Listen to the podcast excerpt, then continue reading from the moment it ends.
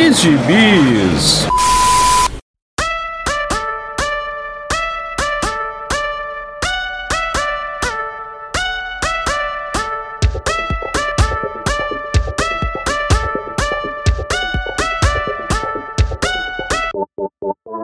E aí, jagunçada, bem-vindos a mais uma edição do Pilha de Bis, o seu podcast semanal do site Arte Final. Acesse lá www.artefinalhq.com.br para todas as edições do Pilha de Bis, dos Sete Jagunços, do Omniverse e do A Pilha do Aranha. Nós estamos em todas as redes sociais, é só procurar por arroba ArtefinalHQ no Twitter, no Instagram e no YouTube. E nós estamos também no Deezer, no Spotify, no iTunes, no Google Podcasts e no seu agregador de podcasts favorito. Procura lá que todos os nossos episódios estarão disponíveis para você. Eu sou o Marcos e aqui comigo estão Maurício Dantas. Olá, amigos. E mais uma vez aqui com a gente, André Facas. Olá, inimigos. Hoje nós, é, como conforme prometido, quer dizer, eu não sei se isso foi prometido foi sim, no ar foi sim. Ou, ou, no. Foi no ar? Foi no ar.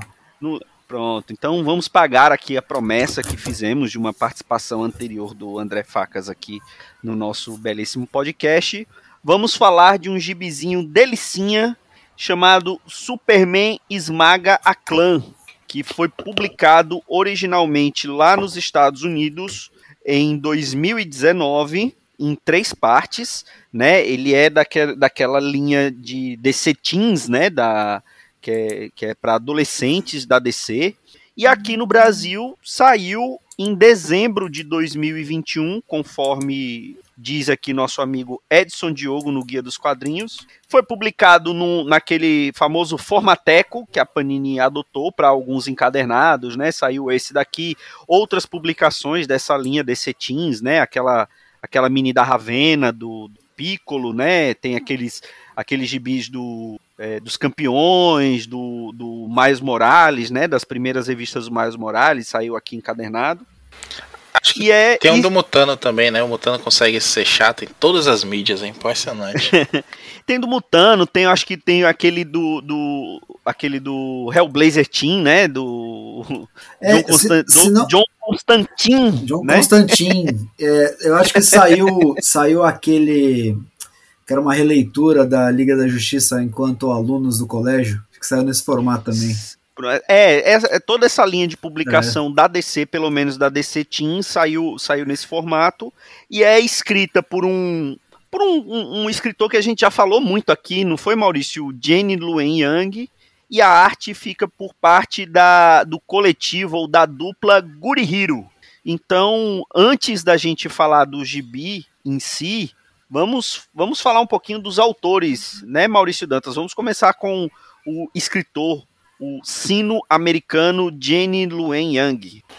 Pois é, cara, o cara é uma grata surpresa aí no mundo dos quadrinhos. É um cara bom, não, não, não faz nenhum estouro, infelizmente não merecia mais reconhecimento aí pelo bom aparato da indústria que ele é, tá, podia estar tá aí com uma mensalzinha sempre, né?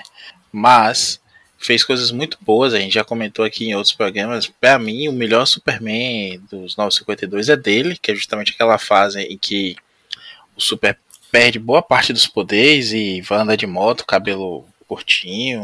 Gosto, gosto muito. Gosto muito dessa fase aí. Camiseta, calça jeans. É, inclusive, mesmo mesmo mesmo S no peito do, do, desenho dos irmãos Flashman que ele usa aqui nesse nesse gibi que a gente está comentando hoje, né? Exato. É um, parece que ele tem um tesão aí específico por esse o desenho, que é muito bom mesmo, muito bom é aquele é aquela logo, né, que é o, o, contorno amarelo, o fundo preto e o S vermelho, né? Isso. E que é icônico mesmo, sabe? Eu acho que se, Sim.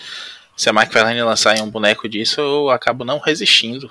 Olha que nem sou esse Mas, mas não, não, não, precisa de muita coisa para você não resistir a comprar um é boneco. É isso, né, exatamente isso que eu ia comentar. Que se ele não comprar da McFarlane, ele compra ali do, do, do, do, do chinês e tá tudo certo. Não, mas peraí, a, a economia Paulo Guedes é um grande detetor do meu, da minha coleção, por exemplo. Meu, meu Deus, eu fico imaginando quando é que tava um real para um, um dólar. Ah, bons tempos, bons tempos. Saudade, saudade. Sim. Saudade do que a gente não viveu. É, saudade. Eu vivi bastante nessa época. É. Não, já, já falei de outras vezes. Foi, foi o dólar um real que me permitiu aprender inglês, comprar vários gibis em inglês também. Na época não, não, da- não sabia comprar no eBay, mas os gibis chegavam mais baratos aqui naquelas bancas, aquelas bancas maiores que vinham as coisas importadas assim. Aqui no Nordeste, pelo menos, é assim, né? Sei que aí em São Paulo e mais pro sul tinha lojas mais específicas disso, achava mais fácil. Mas aqui sempre tinha uma banca grande, né, Marcos? Ou no shopping ou num ponto específico Sim. da cidade. Aqui, aqui é na, na Orla também, aqui na, na Orla da, da, da praia tem, também tem umas, umas bancas. Pronto, lá em grandes, Salvador, a gente tinha um que a gente chamava de Banca do Futuro, que é a banca de sempre, a Banca Nova e a Banca do Futuro. Porque a Banca do Futuro é uma banca que existe até hoje, que eu, estu- eu estava lá pertinho, pertinho assim, uns meio quilômetro no máximo, e inclusive eu contei isso, acho que no Twitter, final de 2021 eu passei lá, fui correr na orla de Salvador de manhã, tava passar, fazendo Natal, passar Natal lá em Salvador, fui correr De na orla, de passei short na sem banca. Camisa, de short sem camisa, de tênis, Não. sem meia. De camisa e de meia, porque eu tenho vergonha na cara e não quero Não, ter chulé. pior é, só é- com aquela é faixa. sunga, Com aquela é de sunga, tênis, Pochete. meia branca. É, e isso isso você tá, você tá descrevendo pessoas de, de Santos correndo na praia e, e também o- aquele um- um- uma, uma, uma pessoa curiosa de Curitiba que é o, o Bike Oil Man. Isso aí, Nossa. Ou Então, também, né, o nosso amigo Alan Faes. Exato, É, exato. Tem várias pessoas que usam esse, esse tipo de indumentária. essa indumentária. É. Mas não, eu tava parecendo uma pessoa normal mesmo, assim, circunspecto. Entrei na, ban na banquinha, que é uma banca 24 horas, aquela que Suado. parece um container, né? É. Testosterona E aí- exalando. E o dono da banca me reconheceu. Não é você que vinha com os meninos aqui comprar aqueles quadrinhos importados e tudo mais, que ficavam naquela parede ali. Eu fiz, é, é eu mesmo. Eu encomendava o Wizard sempre lá, né? E aí eu fiquei tão, tão tocado aí pela lembrança dele que acabei comprando aquele gibi do Superman contra o He-Man. Culpa dele e do Vitor, que eu tava ouvindo de manhã o podcast que o Vitor comentava isso também, um pilha. E aí eu, é, vou comprar aqui ajudar o tio da banca, né? Lembrou de mim. Enfim, vamos voltar aqui ao, ao- ao nosso programa. É, vamos voltar, já desviamos um monte do. É, já estava em Salvador, Natal de 2021. e o, o Gen Luen Yang também fez um gibi que foi muito comemorado por este podcast aqui, mesmo antes de eu, de eu entrar no, no Pilha Gibis, que é o Superman, né? O, o Superman chinês que, que saiu aí também na época do 952, que é um Excelente. belíssimo gibizinho. Belíssimo de É o, o melhor Superboy desde o Superboy Havaiano. Pronto, é exatamente isso. É um gibi gostoso. O, como é o nome? É Conan Ken, Con- Ken Conan, o nome desse, né? É, Conan Kang, quem Conan É, é, o- Kinen, é, Kinen Kong. Kenan Kong, é isso Kinen mesmo. Kong. Que é um gibi divertidíssimo. Infelizmente não, não durou tanto quanto podia, mas inclusive o Kenan Kong tá aparecendo agora no arco que acabou hoje, nessa semana aqui que a gente tá gravando, que é o da Ascensão do Mundo Bélico, fechando o primeiro ano ali do Philip Johnson no, no título do, do Superman, nos títulos do Superman, né? E é- ele apareceu de novo aí e é uma é, referência de como o trabalho do Gene Young é interessante para os gibis, né? Ele tá, pode não estar bombando aí todo mês, mas ele escreve coisas legais. Recentemente ele fez também um gibizinho do Superman Batman. Foi um arco ali tapa buraco, mas foi muito legal com, com desenhos do Ivan Reis brasileiro. E tem outras coisas também por, gibi, por, por editores menores, coisas da Dark Horse, ele tem, tem gibis. De, enfim, de uma porrada de coisas aí bem legais. Ele tem escrito aí é, gibi do Avatar, o último mestre do ar, né? Não é o Avatar azul, não, é o Avatar que O vale, Avatar- o o desenho Andy. legal. O. Exatamente. Desenhado pelos, pela mesma equipe artística que tá nesse aí. Que já passo a deixa aí pro nosso amigo Facas. Isso, Guri, Guri cara. Guri Hero, eu gosto muito da, da, da dupla Guri Hero. Primeiro porque elas não, não é só Guri Hero, né? Guri Hero é só a parte é, contraída do nome. O nome completo do coletivo é Illustrator Unity Guri Hero. Parece coisa de Super Sentai, né? É, Parece é, Tokusatsu, mesmo. não parece?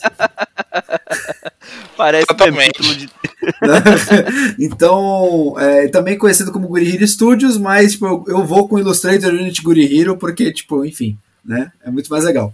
São duas, são duas ilustradoras, tá? A Shi- Shifuyo Sasaki e a Naoko Kawano, que elas trabalham juntas, né? Elas sempre trabalham juntas, então por isso que elas se identificam como Guri Hero, que é o coletivo. E elas fizeram coisa pra caramba é, para quadrinho americano, elas se especializaram disso. Elas começaram depois de se graduar no estúdio de design. Elas venceram um concurso de mangá. Aliás, venceram, foram segundo local. E aí elas foram orientadas que o, o estilo delas não era muito. não era mangá o suficiente. E aí só que, É, tinha, só que tinham alguns olheiros que estavam procurando um, um estilo de arte para jovens, né? E elas começaram a publicar, principalmente para Marvel, né?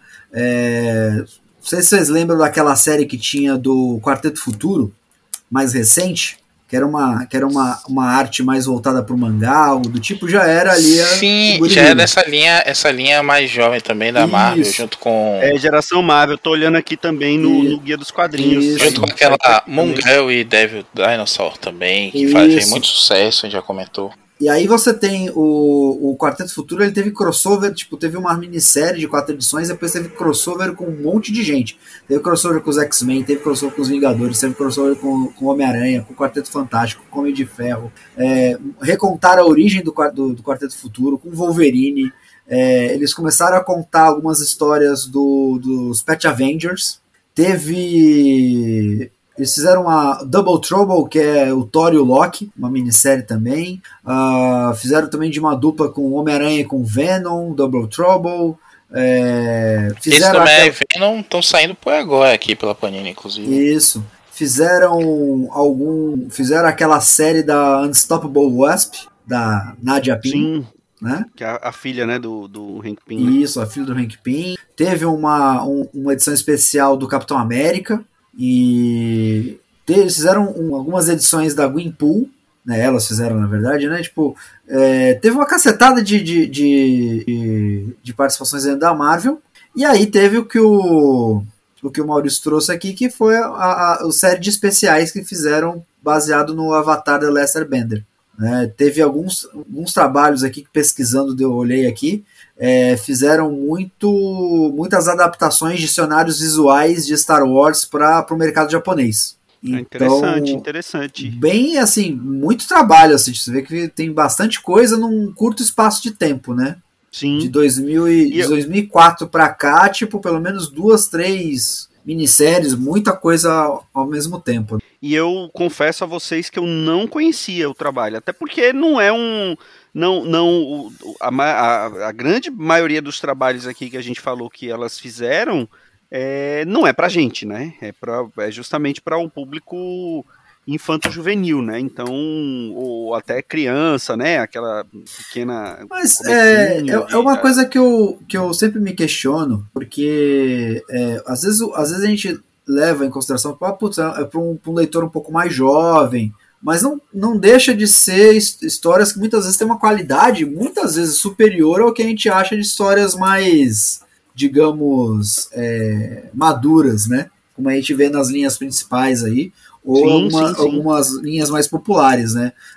E é o caso, inclusive, dessa história que a gente vai falar hoje, né? Exatamente, tipo, essa história aqui é muita eu, eu comprei na Bienal agora, então ela saiu saiu final do ano, mas eu não comprei, então peguei agora na Bienal, agora no no meio do ano, é, e muita gente falou muito bem dela e eu não tinha tipo me aprofundado muito, né? O, o tema me a sinopse me chamou muita atenção e, dei- e quando eu vi o nome do, do Jin Leon Yang, eu falei, eu, eu sempre, sempre vi algumas coisas dele, ele sempre foi muito envolvido, né, com personagens é, ligados aí pro, no público asiático. Sim, inclusive ele tá fazendo o, o gibi novo do Shang-Chi, né? Que tá saindo Isso. agora aqui, os encadernados estão saindo agora. Exatamente, é, ele, tá, ele tá cuidando do, né, dessa relançamento do Shang-Chi aí pós-filme. É, então, sempre me chamou a atenção. E, cara, se tem uma coisa que eu gosto de ver no meu gibizinho, é super-herói dando porrada em nazista.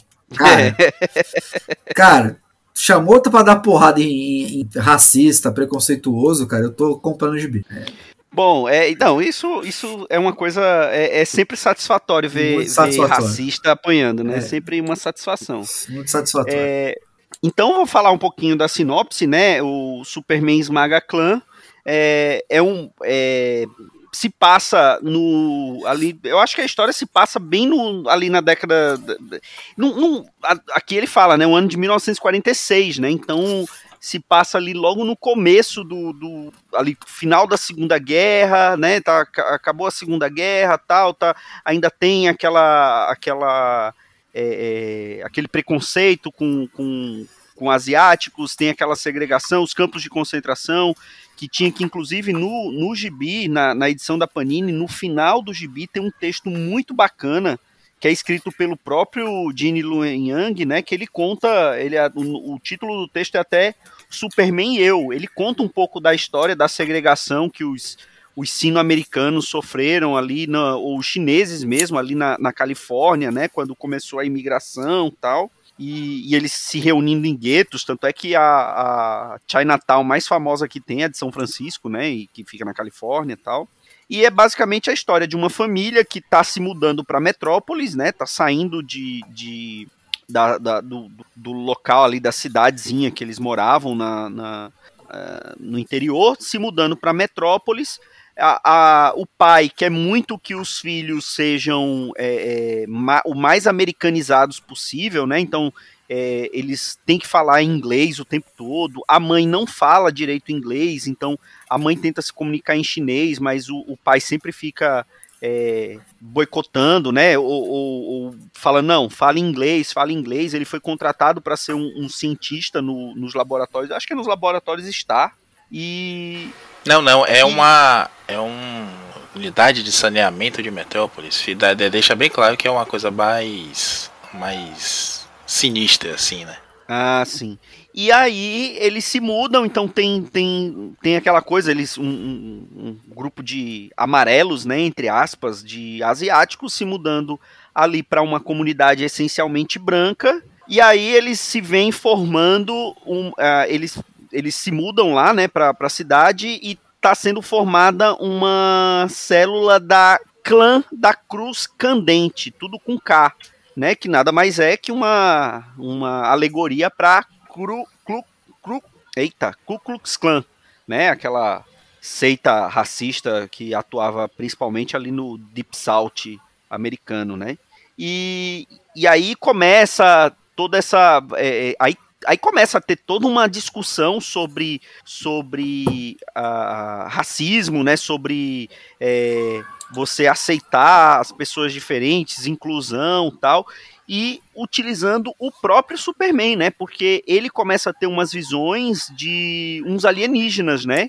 Que ele, ele aqui ainda não sabe exatamente de onde ele veio, né? Ele, tanto é que é uma coisa até que eles falam no, no gibi, que ele só é, é, ele é só um ser humano ma maior, né? Ele não demo ele ainda não voa, ele não tem visão de raio-x, não tem visão de calor. Então ele só é mais forte, mais rápido, é, ele, ele salta mais alto, mas ele, ele são características que, teoricamente, qualquer ser humano poderia fazer, só que ele faz melhor, né? Então ele, ele e, e é uma discussão que tem mais ali do meio para o final da revista que a, a, a menina até fala, ó, parece que você está se contendo é, você, você não está sendo você mesmo, né? Você está querendo se encaixar. E eu acho que a, é a discussão mais legal do gibi todinho é, é justamente essa. É, é, esse. Primeiro falando da Ku Klux Klan, eu acho que é, eu, achei, eu achei que essa. Por mais paia que pareça inicialmente essa adaptação, eu acho que ela cumpre muito a tarefa de marcar na cabeça de quem está lendo, lembrando que é um público mais jovem, né? é, de quem que são esses caras. Eu acho que faz, o, faz um bom trabalho em mostrar o quão ridículo é a Klan. Tipo, Sim. qual que é a ideia dela é ridícula, tipo, comparando eles com um grupo de vilões na prática. Tipo, que são mesmo, não deixa de ser. É, então eu acho que essa adaptação do, né, do, do nome para KKK, não, usando o KKK né, de referência, acho muito boa. Tipo, por mais que não seja o ideal né, da tradução técnica, mas eu acho que ela passa muito bem a, a ideia né? A adaptação muito boa. Ah, É, isso sim, mas me permita só uma parte aqui, porque como a gente vê do texto que o, que o Uhum. Gene Luen Young descreve aí no final, é, esse gibi, né, Marcos, lá nos Estados Unidos saiu em três edições bimestrais. Sim. E é, foi- esse texto também é dividido em três partes, né, no final de cada edição aí. E, e ele explica que na verdade tem muito aí, muita referência aí a um episódio de rádio do programa do Superman. Isso. E exatamente. lá eles evitam usar o nome clã por causa da, do medo, porque na época a clã ainda é uma empresa. Uma empresa, né? É um esquema um, um telexo aí. Um telexo aí racista, na verdade, porque é um esquema de pirâmide, né? É terrorista do México, barra esquema de pirâmide, barra é, racistas hardcore, né? Coisas que só os E é- Estados Unidos pro- podem prover pro mundo. É, é basicamente o que o, que o Jenny Luen Yang fez com esses, com esses vilões aqui na, no gibi, né? É, Sim. ele faz a mesma coisa, de, ele, ele, ele, ele segue bem assim o roteiro do- da história, ele acrescenta a Roberta, né? Aham. Que, que no final assume o nome chinês dela, ela. Ele acrescenta alguns detalhes, assim, né? Alguns personagens, mas, por exemplo, ele dá destaque bastante a Lois e. e ao, ao Jimmy Olsen e ao Perry White. Esses dois últimos, inclusive, são criações do, do programa de rádio, né? Então ele, ele vai muito. Ele meio Exato. que reconta essa história para uma nova geração com, com o toque dele. E aí lá ele fez esse respeito histórico aí ao, ao nome que é usado na época, né? Que é o. Beleza, o Fire pode ser candente mesmo, incandescente, é, enfim, a referência à própria Cruz de Fogo, né? Que é uma coisa interessante, eu não sabia disso, que ele explica no texto, que é por conta de um filme, né? Que é, é O Nascimento de uma Nação, que é um filme que faz Isso. uma apologia pesada à criação da clã, e que no filme, assim, é é a primeira vez que, que queimam a cruz. Isso se tornou hype entre os, os racistas e canalhas de uma maneira geral. E eles começam a utilizar isso. Então, é, eu acho que faltou esse respeito ao material original. Eu entendo o que você fala, Facas, mas Aham. é, é aquela coisa, a gente tem que respeitar o, o que o texto, o texto original diz também, né? Então, nesse ponto aí, como eu comentei antes, eu acho que comeu bola assim aí a, a equipe de, de edição.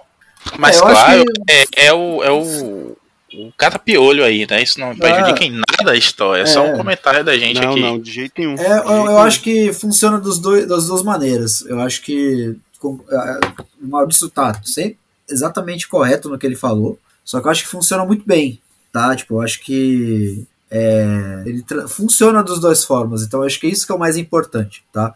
E assim, longe de mim tá defendendo a Panini, tá? Tipo, é, é de fato uma coisa que eu achei bem curiosa. Achei bem curiosa, achei bem, tipo, espertinha. É, e aí, cara, é- essa, essa história, como o Maurício falou, ela adapta muito o episódio do programa de rádio. Esse programa de rádio ele acrescentou muita coisa ao, ao, ao Superman. Que, aliás, fazendo aí um parênteses aí também bem legal, o Superman ele deve muito às suas adaptações, muito do, da mitologia do personagem deve a diversas adaptações que ele foi tendo do decorrer do- dos anos, né? É, para outras É mídias, muito né? do que é canônico, não é muito, Exato. da- muito do que é canônico hoje é, é- veio do, do coisa de rádio, né? A, a própria Kryptonita veio do, do programa de Isso, rádio. a né? Kryptonita ela nasceu porque o, o quem faz, o ator que fazia a voz do Superman no rádio tava rouco e ele precisava tipo justificar essa rouquidão e criou, criaram a Kryptonita pra tipo dizer que o Superman estava fraco, não conseguia falar direito e, e- e tudo mais.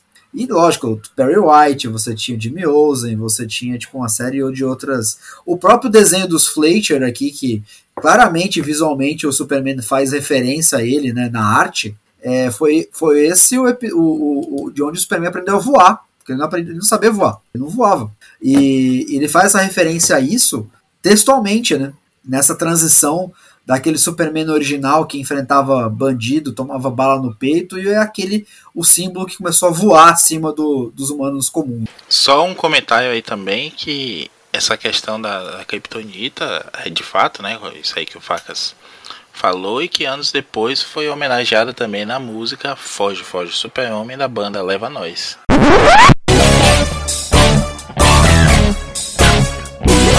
Superman ficou fraco, o pinguim jogou kryptonita. Lex, Luto e Coringa roubou o laço da Mulher Maravilha. Superman ficou fraco, o pinguim jogou kryptonita. Lex, Luto e Coringa Segundos roubou depois, o na laço. E sala de aí? justiça. Tô ligado, a justiça toda dominada. Agora só tem uma saída. Foge, foge, Mulher Maravilha. Ah, com Superman. Foge, Mulher Maravilha. Ah, com Superman. Mulher Maravilha. Com Superman. Foge, Mulher Maravilha. Foge, mulher.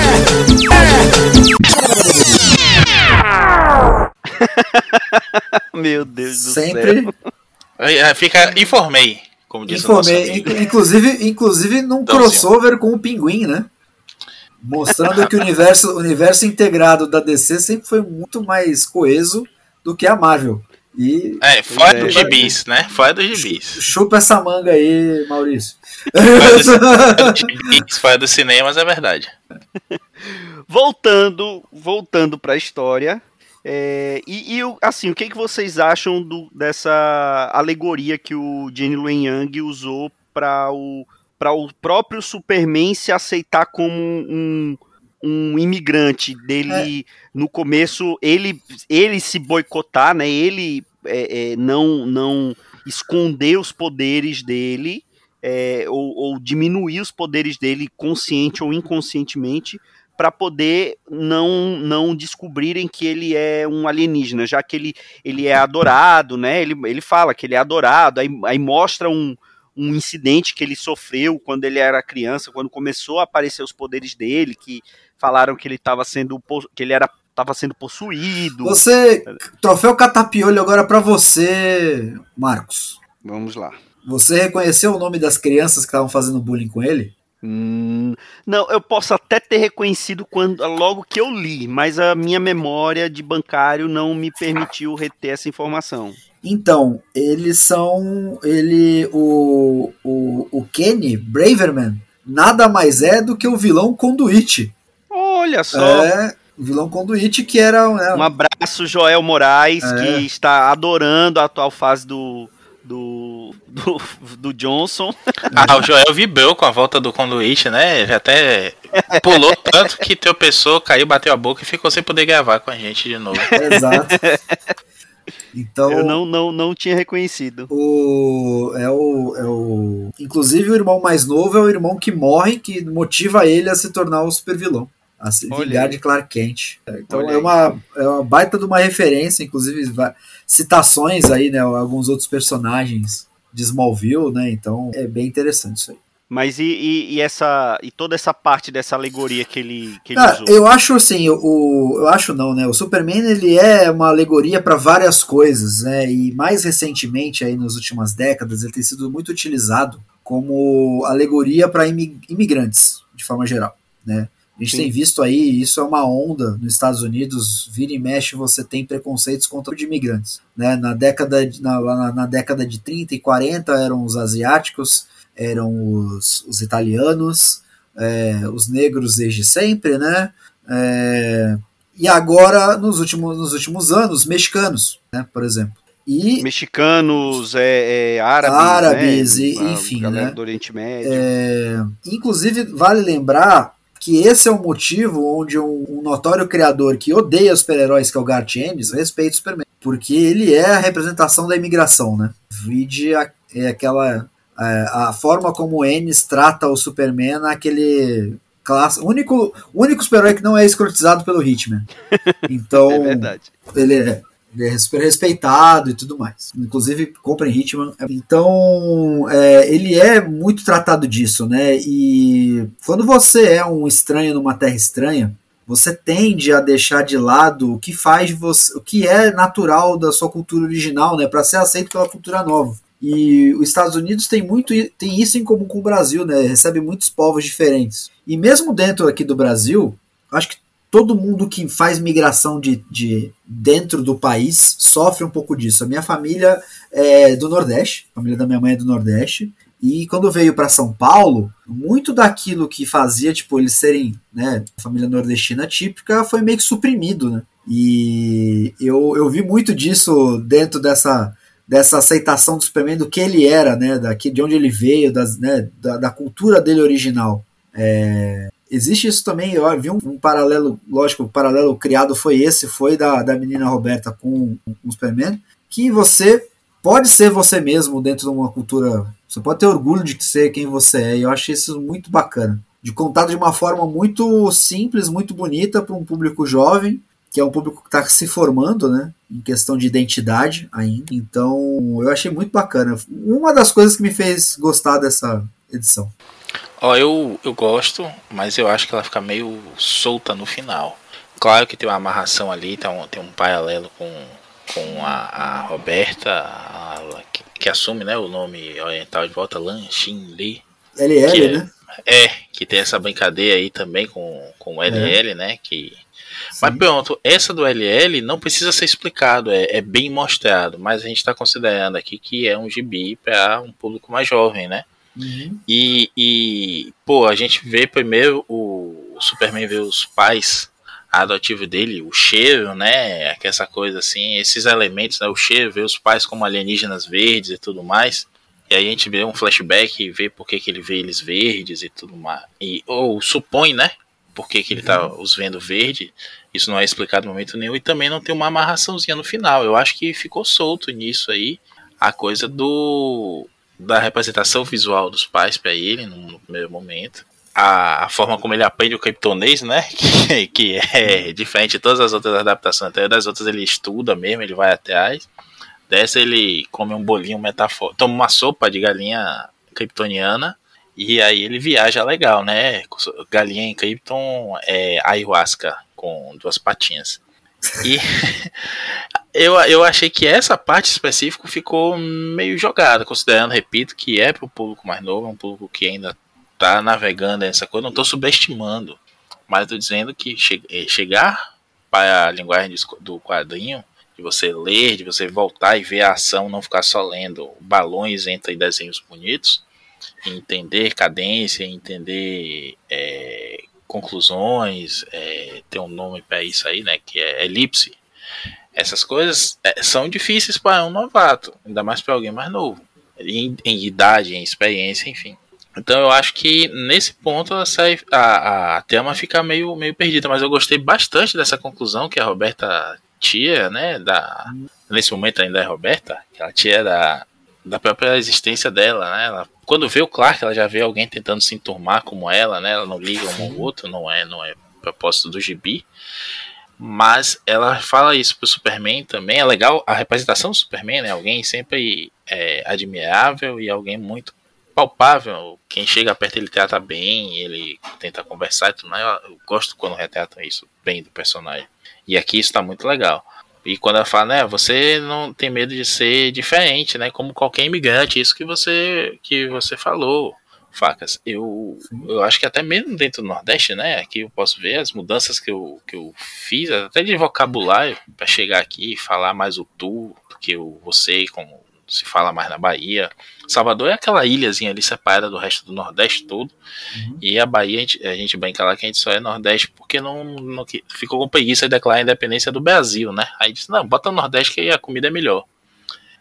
e aí, é, você percebe, não, não necessariamente a, a coisa do, do celular como tá falando aí de culturas completamente diferentes, né, de chineses e americanos, por exemplo, uhum. mas de se buscar se adaptar e até olhar assim, baiano é muito metido e o pernambucano é muito formal, enfim, entender o lugar e aí aos poucos ir se mostrando, né, o que o Superman faz aqui, o que os chineses vão fazendo ao longo do tempo, e o uhum. próprio autor diz isso no final do no texto dele, né, que quando é, mudou o momento, mudou um paradigma ali, os chineses, os japoneses foram vendo sobre, foram sendo vistos sobre outras óticas, né? Aí nesse ponto a gente pode indicar, inclusive, o gibi, né, escrito pelo George Takei, aquele mesmo George Takei, o seu Zulu do Star Trek original, que tem uma, uma carreira longa aí de ativista é, pelos direitos LGBT e da, uhum. da, da etnia dele, ele é já descendente de japoneses.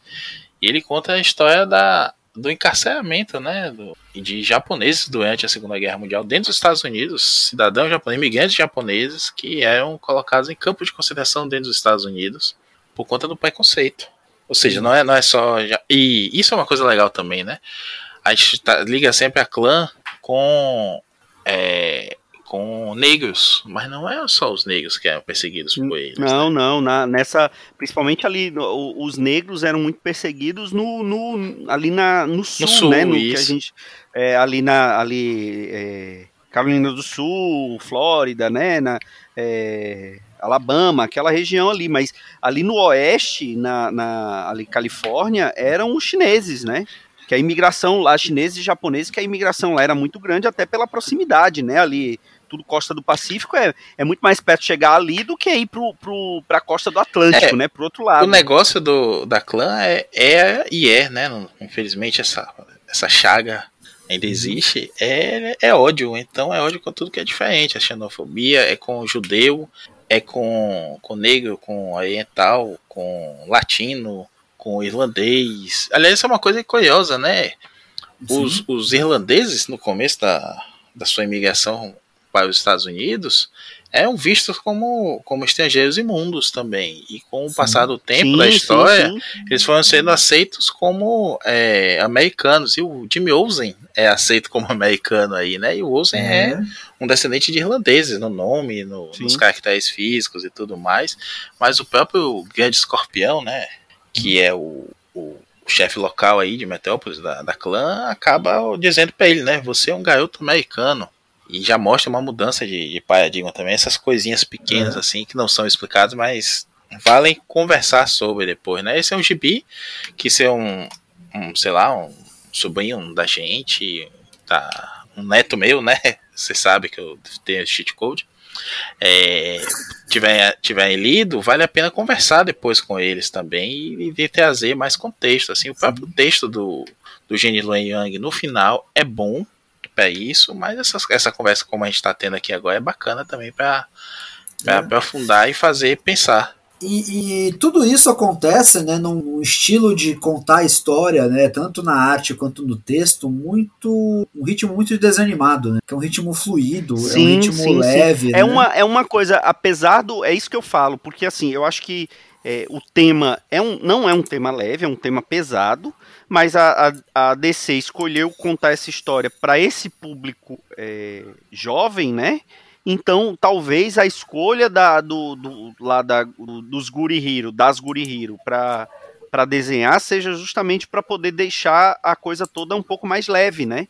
Porque o tema não é leve, ele é contado de uma maneira leve, mas é, é um tema pesado, só que o- o- os desenhos, até a- a- os desenhos por serem tão cartunescos, né, e, e puxados para ele, te- ele é puxado para aquele mangá, mas é aquele mangá americanizado, né, tipo aquele desenho a- As Três Espiãs Demais, né, é um, é um desenho puxado mais ou menos para aquele estilo, e, e deixa o gibi mais leve, né, deixa a história mais leve. Eu vi muito, eu vejo muito da influência ali da, da linha Animated, né, que Deus a tenha, do Bruce Timm e do Paul Sim. Dini, né, que é legal demais aquelas adaptações que eles faziam. É, eu vejo muito, cara, um pouco de, né, até um pouquinho de Estúdio Ghibli é, no ritmo, sabe, tipo, uma coisa mais simples.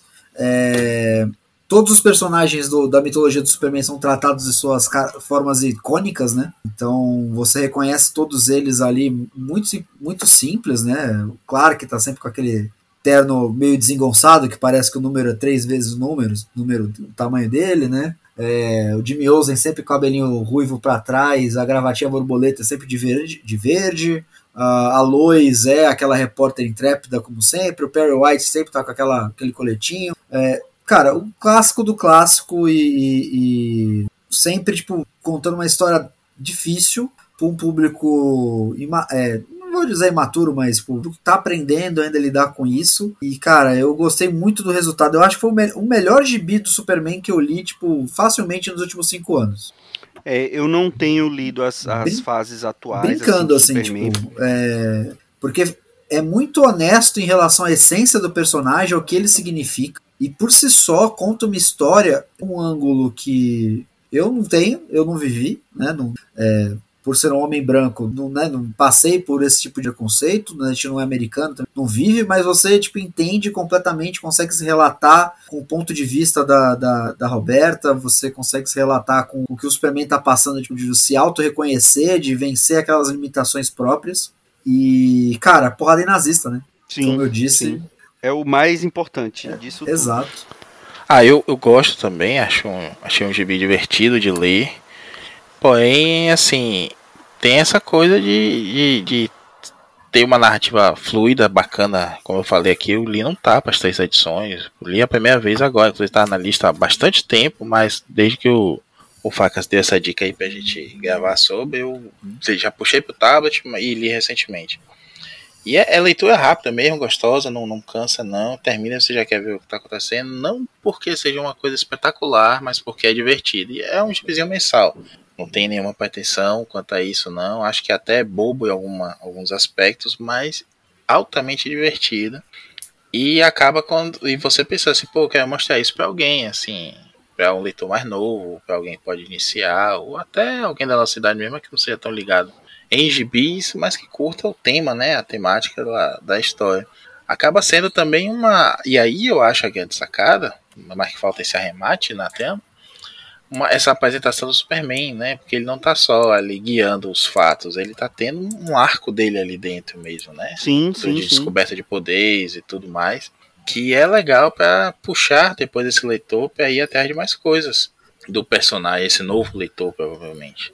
Repito, acho que fica falta um, um arremate no final ali, mas eu acho que cumpre o que promete se pegar alguém que não esteja com a mente fechada para os seus gibizinhos. Bom, então, vamos, vamos fechar, vamos dar uma nota de 0 a 5 para esse gibi, num, num aspecto geral. O Maurício já falou que leu a, a versão digital importada da- do, do gibi. É, Eu e o Facas lemos as, a, a edição da Panini, então eu acho que vale a pena a gente contar tudo, né? Tanto história como edição.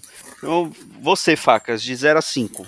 Cara, eu. A história eu vou de 4,5. O Maurício falou, existem, se eu for analisar tecnicamente, algumas escolhas que eles fazem, eu entendi por que, que as escolhas foram feitas, porém, tipo, é, poderia ser melhor, poderia ser mais em- empolgante ali. Eu acho que algum, alguns quadros ali a arte ficou um pouco irregular, mas a. A edição da Panini, cara, é uma, eu acho que é uma das coisas mais legais que eu já vi da Panini. É, a identidade visual é muito legal é, todo trabalhado aí nas cores primárias, aí nas cores do Superman mesmo. É, não sei se de propósito ou não, é amarela a capa, né? Sim.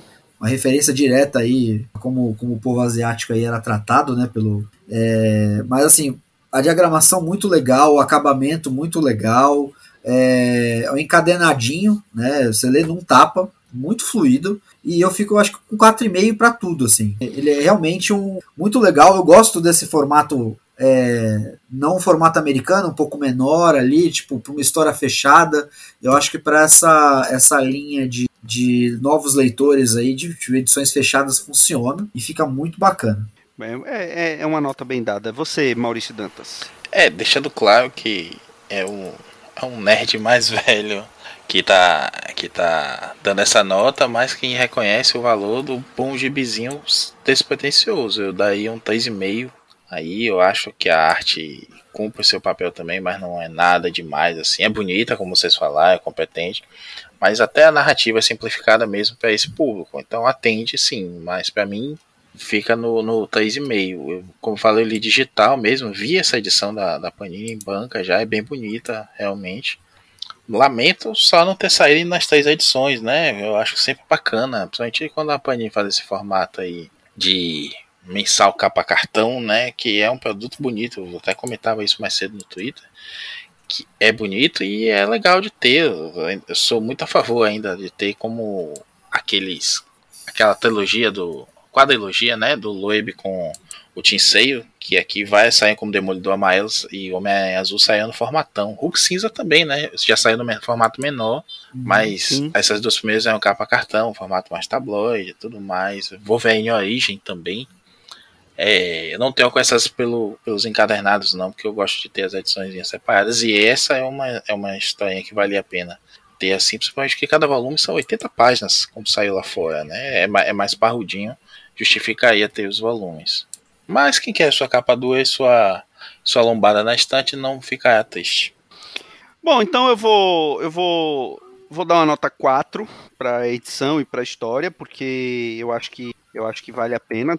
É, como eu falei, a tem esse texto no final que infelizmente é um, algo até raro nas, nos encadernados da, da Panini. É, tá certo que esse daqui não é um texto da Panini, né? Um texto que foi publicado originalmente é, lá no, nos Estados Unidos, quando da publicação do, do Gibi lá, então não é uma produção local, mas é, é sempre é, é, a gente a gente às vezes às vezes enaltece um, um, um, trabalho que não é nada mais do que a obrigação da Panini em trazer, mas eu acho que, que vale a pena exaltar isso nesse, nesse caso, porque é um texto muito bom. O Luen Yang ainda traz é, fotos dele, né, da, da, da, adolescência dele, da infância dele, é, traz, tem algumas fotos de arquivo. Eu acho a edição toda eu acho bem bacana, mesmo sendo nesse formateco, mas é a linha que a, que a, desse, que a Panini escolheu para poder publicar aqui no, no Brasil essas edições. Eu não sei se nos Estados Unidos eles já saem nesse formato menor, se saem em formato americano. É, mas enfim, de qualquer forma, a, é um encadernadozinho muito bacana. Eu também li numa sentada. Né, é, abraço, Vitor Azambuja. Isso, abraço, Vitor Azambuja. Li numa tarde assim.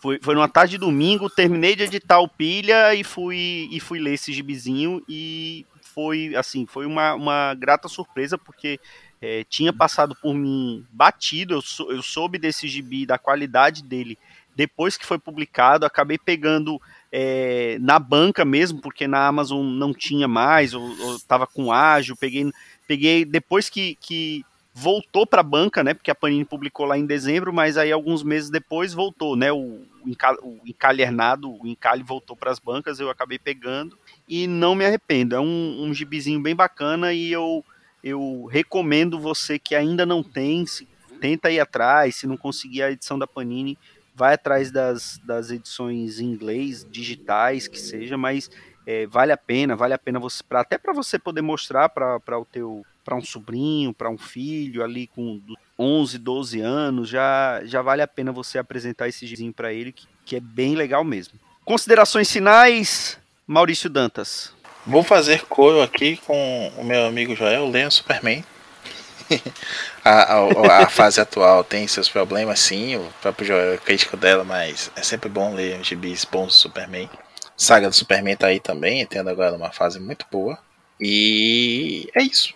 Personagem bem escrito, a, a galera fica dizendo que é difícil escrever Superman porque ele é poderoso, porque ele é bom demais, não sei o que. Não, o problema aí é, é, é, é de não é de idealização, não, menos de realização mesmo de bons gibis. Mas tem vários aí para mostrar como o personagem é bom e que se permite essa porrada de histórias diferentes, né? Como o próprio Superman Pai na Terra, lá do Paul Dini com o Alex Ross, que a Panini Terra lançou naquele aquele capa dura grandão, né? Do, juntando com o do Batman, do Shazam, Mulher Maravilha, Leon X, etc. Recomendo também, um belíssimo gibi. E você, André Facas? considerações finais. Cara, fecho, fecho com o Maurício, leiam Superman. Se você acha que o Superman é muito bom, ou ele é muito poderoso, você não entendeu o personagem, leia de novo. É, eu acho que é um personagem que é cada vez mais necessário dentro do, do imaginário das pessoas. A gente precisa cada vez mais do Superman presente, tipo, bem representado.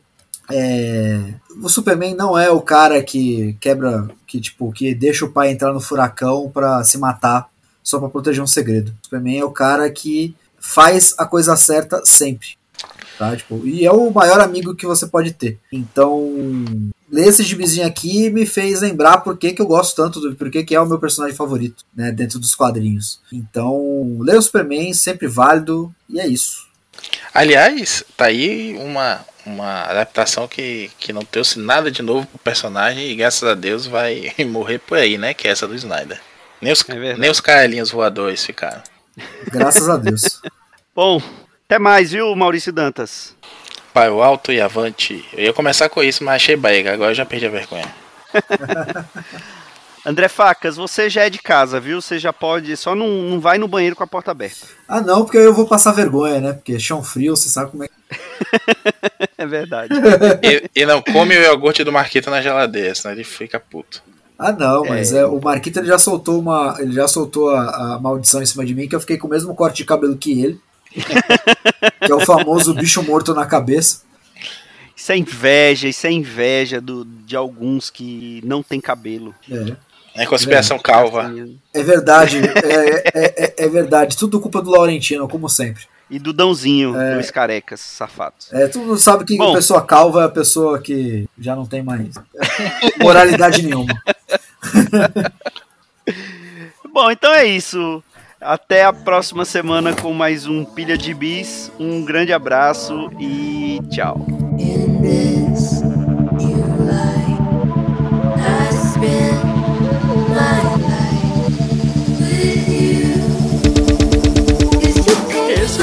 Pilha de Gibis, mais um podcast com selo dos cabras de qualidade do Arte Final. Gostou do que ouviu aqui? Compartilhe e acesse o site, tem muito mais conteúdo de qualidade esperando por você. Vai comprar seus gibis na Amazon? Compra acessando os nossos links, você vai ajudar a manter esse trabalho. www.artefinalhq.com.br